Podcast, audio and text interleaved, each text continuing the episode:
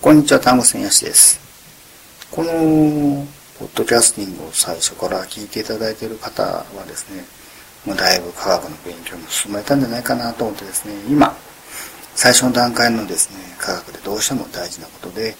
用語のですね、暗記というのがありまして、で、そろそろ暗記の仕上げにかかってんじゃないだろうかと、まあそんなふうに考えましてですね、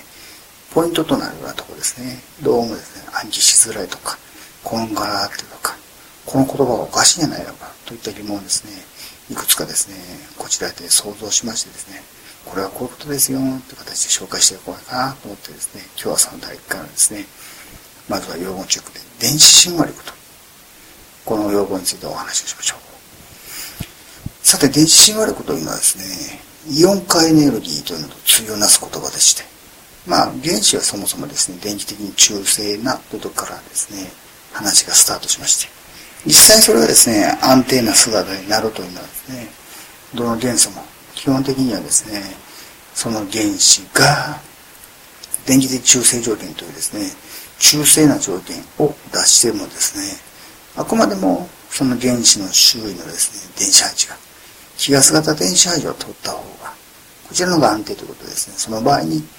正の電荷を持つ陽イオンという形であろうが、負の電荷を持つ陰イオンという形であって、えそれ自身がですね電荷を持ったことによって、え空論力によって右往左往するような状況があってもですね、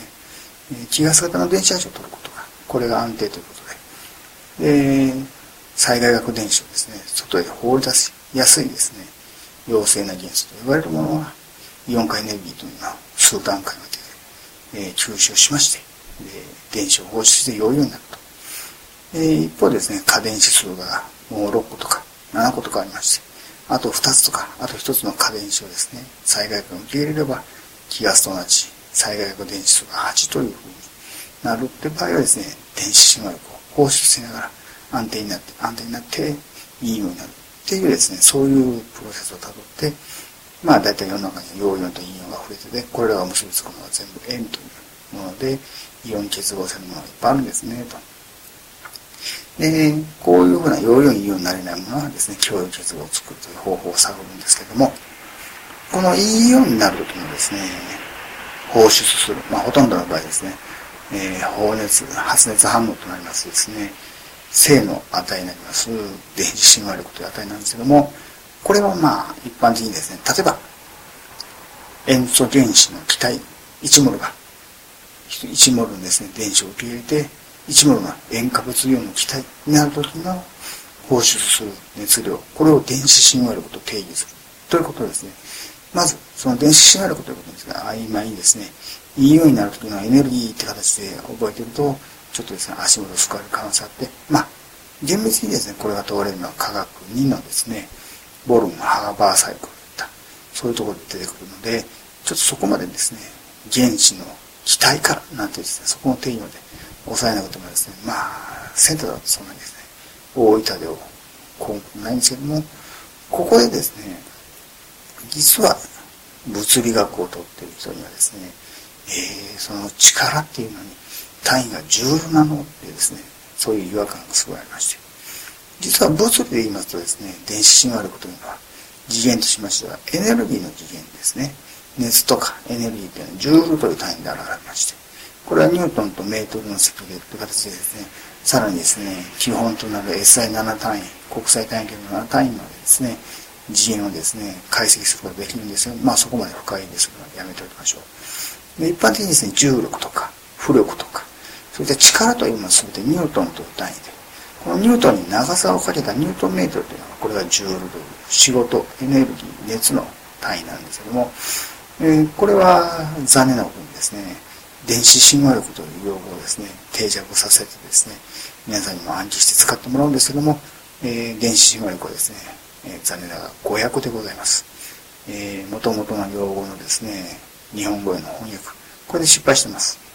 で、本来のですね、電子親和力と訳してしまったですね、言葉の元の言葉は、 electron affinity と申しまして、えー、どちらかというと電子に対する親和性の高さ、低さを表すような数値ということで、それをエネルギーで紹介しますよという、そういったものでですね、本来その力の次元ではないっていうのはですね、このアフィニティという言葉だけでは少し分かりにくかったと。で、その程度を表すものだったのでです、その当時のですね、翻訳作業に当たった人が原子シナリオとしたものがそのまま定着してしまって、えー、それ以降ですね、書いてないというちょっと事情がありまして。でそんな風にですね、厳密に詰めていきますと、何せですね、文明開化、明治維新のドタバタの時にですね、一気にですね、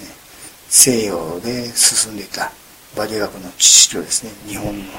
産業に取り込むために、教育教育会に取り込むためにですね、大当てテキストを作ったので、まあ、少し至らんとこもあるなと。日本のですね、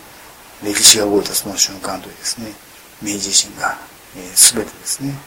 これまで鎖国してたのが、大きく開いた、まあ、そういう歴史の部分を感じるなという形で、ちょっとまあ余裕見せてですね、うんうん、これは実はエネルギーの単位だけど、力と訳してしまったんだよという形でですね、まあ、その形でですね、定着しているものはですね、そのまま受け止めてですね、使ってもらわないとちょっと困りますので。えー、まあそんないくつか嫌ことがありますけども、そういう歴史をですね、まあ一時調べじゃないんですけども、今、現在はこういう言葉でですね、こういうこ、こういうことを指すですね、概念と、それを表す用語ですね。これをですね、一問一答形式で